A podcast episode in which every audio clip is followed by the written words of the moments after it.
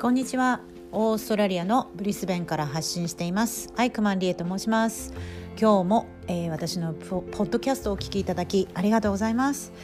えーとブリスベンね昨日も寒いって言ってたんですけど今日も相変わらず朝は7度ぐらい。昼間がね20度ぐらいでまあやっぱりお日様があるとねあったかくて昼間はいいんですけど朝晩が冷え込んでいるブリスベンです。はいえーと今日はですね、まあ、あの本題に入る前になんかちょっとね引き寄せてるなって最近思うんですよ。あのいろいろねあの自分のことをいろいろ発信していたからこそこう出会う方がいたりとか、ね、クラブハウスでこう部屋をやっていてそこからまた素敵な出会いがあったりリンクトインでね知り合ってこうズームセッションでこう素敵な出会いがあったりあの本当になんかその引き寄せてるかもってちょっと今最近思ってますね。っていうのもあの、えー、再来週これはね、まあ、とある、えー、ね、あの私のそのネットワークの中にいらっしゃる方でお声がかかったことはね再来週にねドイツのミューニックミュンヘンのその方はインターナショナルコーチングを教えてらっしゃってで最後の授業にねじゃああのぜひ来てくれないかということでね呼ばれたんですよ。その授業ドイツのミュミュンヘン？いやーなんか嬉しいですね。こうなんて言うんでしょう。なんかこう今までそんなことってなんか不可能だったじゃないですか。私オーストラリアのブリスベンいてドイツのその大学の方にゲスト出演みたいなゲスト講師としてねあのお邪魔するんですけどもいや本当にねグローバルに仕事ができるようになってすごい時代になったなって思います。だから本当に皆さんねスキルさえあればどんなことも今できる時代になりましたねグローバルに。もうお仕事もそうですよ。お仕事もあの日本に限らず日本にいながらでもグローバルな仕事ができる時代になったんでね実際私もあと最近シドニーのちょっとプロジェクトベースなんですけれどもねシドニーのとある会社のこう手伝いをすることになりあのまあ、私ブリスベンだけどやっぱりリモートワークができることになったのであの本当にいやいい時代ですね。逆に競争がどんどん激しくなると思うので皆さんあのスキルをねこう貯めてでいろんなこうチャンスがあればねどんどんこう挑戦していってほしいと思うんですよね。そうだから再来週のドイツのミュンヘンの学生さんたちに会うのもちょっと楽しみですし何でしょう。こう、うん、やっぱり発信してるからあなたどう？みたいな感じで声がかかるんですよね。それをねちょっと最近しみじみと思ったので皆さんもぜひ自己表現というかね自己開示あのオープンアップっていう私もほんとしばらくこうねポッドキャストも今20エピソードぐらい超えたところでなんとなくこう話すのも慣れてきたなってっていうふうに思います。なんかいろいろね試行錯誤しながら、うん、でも本当に最初はね完璧じゃなくてもいいので何かあの始めるとまたその次につながることがあるので是非やってみてください。はい、で今日はですね今日のトピックは海外就職についてお話ししようかなと思います、まあ、よくよく考えたらね私もいろんな国でお仕事をしてまあなんていうの現地採用としても本当ローカルで人脈ゼロのタイとね仕事の経験はタイのバンコクとイギリスのロンドンであります。で面接もね結構好きなんですよ私。あのなんて言うんでしょう。なんか初デートみたいな感じでドキドキしますよね。こう新しい会社に行って私こんな人だけどあなたの会社はどう？みたいな感じでドキドキしながらいつもねあの面接にも臨むんですけれども本当にあの楽しいです。面接は、うん、それで自分ができることと相手が求めてることがマッチングしたらね最高ですよね。あのまあ仕事のお仕事探しってそういうことだと思うんですよ。例えばそれが人材ねあの人材派遣の会社を通していても、そのマッチングスキルがね多分その人材会社で働いてる方はこの人どういう人だなって分かってその方のその会社のクライアントにもこの人はこうこうこういう人だからあのご紹介できますっていうふうになりますよね。だから何て言うんでしょうそのマッチングするのも大事だと思うし逆にそのマッチングされるためには自分の売りというかね何が秀でてるか。やっぱりあの自分で分析をして私はこういうことできますっていうのをねあのプレゼンテーションスキル、うん、そこでプレゼンできるようになるとやっぱり説得力がありますよね。いくら履歴書で書いていてもあの、まあ、これは海外就職に限らず日本でもどうなんでしょう。日本はもうちょっとエントリーシートとかねこうその面接に行く手前であの、まあ、外国でもそうですよ。あの面接の前にもちろん、ね、書類で落とされる場合があったらその面接のお話来ませんけれどもまずはねこう、うん、履歴書ある程度やっぱり実績をね積んでこうスキルをねこうこういうことができますっていうのを書いてで面接に臨むんですけれどもでそれで何を言おうとしたんでしたっけね、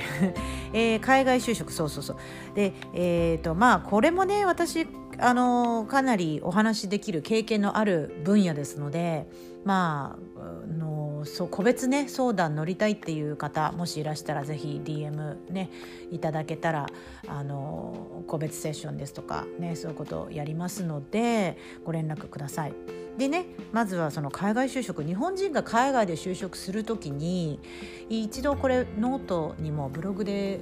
あの記事として書いたんですけれどもその採用されるにはその方のやっぱり希少性なんであなたローカルの人じゃなくてなんであなたをね雇わなきゃいけないかっていう理由付けが必要だと思うんですね。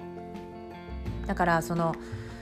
狙い目としてはやっぱり海外にあるけれども自分しかできないあの自分がすごいこれに関してはすごいスキルとか経験を持ってるっていうことでやっぱ勝負していかないといけないと思うんですね。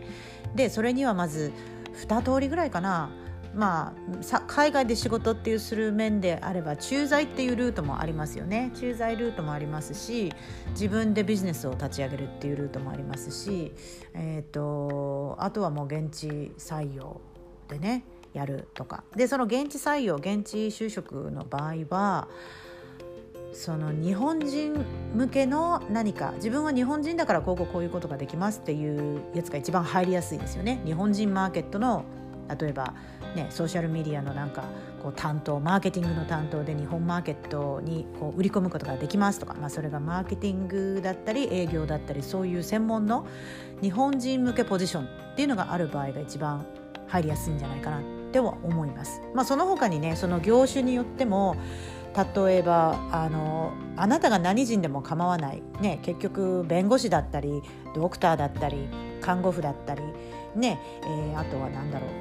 うん、デザイナー芸術関係の人だったりあの、うん、そういう形であなたが何人でも構わない。本当にそのスキルだったりそれがベースのお仕事は本当に現地の人とも何て言うんでしょう勝負ですよね真っ向から勝負のそういうタイプのお仕事だと思うんですね。でじゃあ今日はその日本人が比較的入りやすいポジションということで日本人向けアジア向けのポジションにつくっていう時にっていうのをちょっとベースでお話しすると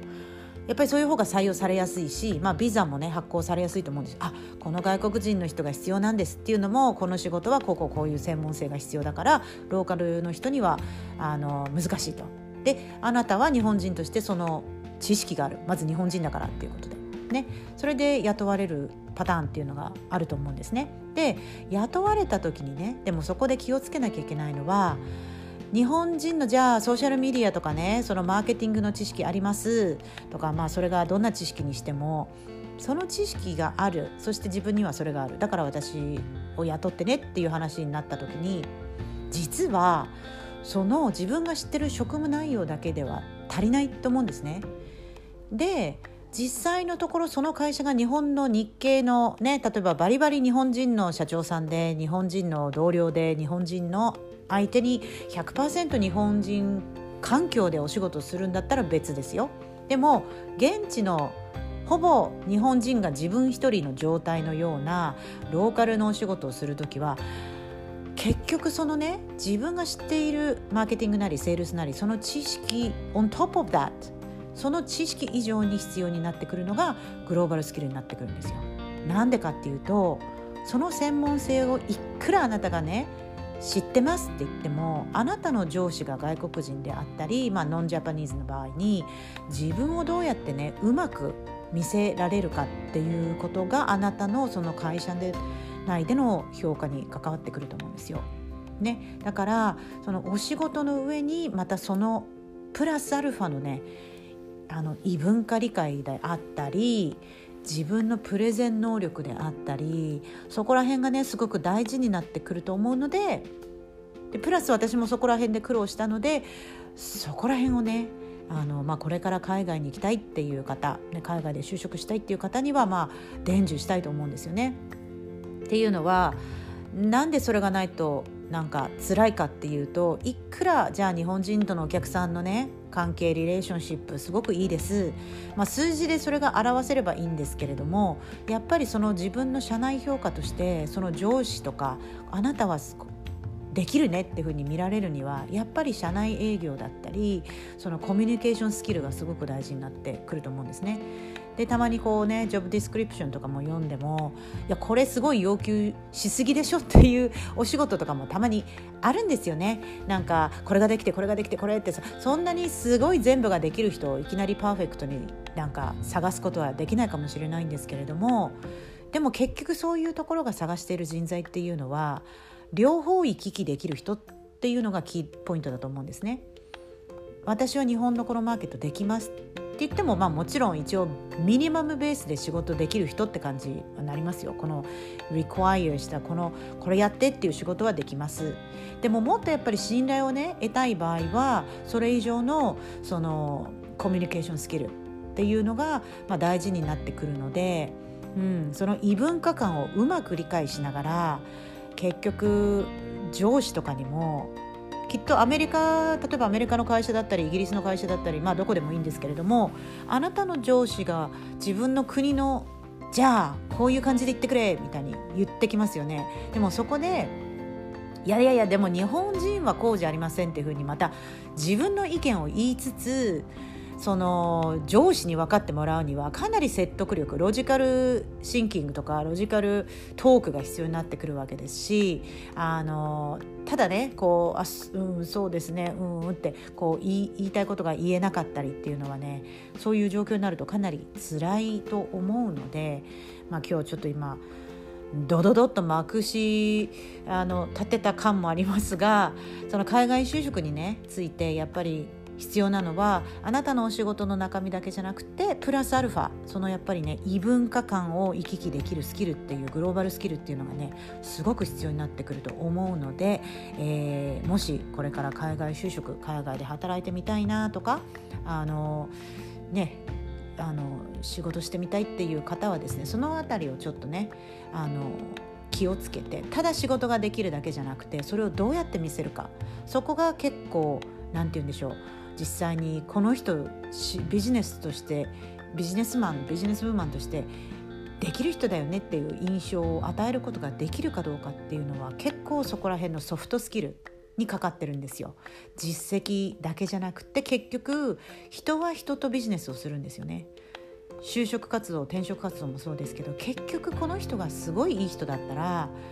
まあ学歴だったり他のことってその次二の次にすることもできるぐらいやっぱりあなた本人のね魅力があればあの本当に新しいチャンスは手に入れることができると思うんですよですので皆さん引き続き英語も勉強頑張っていただきたいですしあのその上をね目指してグローバルで活躍するにはやっぱりそのソフトスキルコミュニケーションスキル、まあ、いろんなものが必要になってくるんですけれどもそこら辺をちょっと頭の片隅に入れていただいてですねあの、まあ、もし、えー、コンサルですとか、えー、興味がある方は是非ご連絡をください。ということで今日は、えー、海外就職について、まあ、日本人としてねどういうことがあのマインドセットが必要かっていう感じでお話をいたしました。えー、これが何かのお役に立てていただければ嬉しいですね。はい、であのもし何かフィードバックですとかご意見こういうことを話してくださいっていうのがあればですねそちらもお気軽に、えー、メッセージなりいただければと思いますでは今日も、えー、ポッドキャストをお聞きいただきありがとうございました Thank you for listening. See you next time. Bye.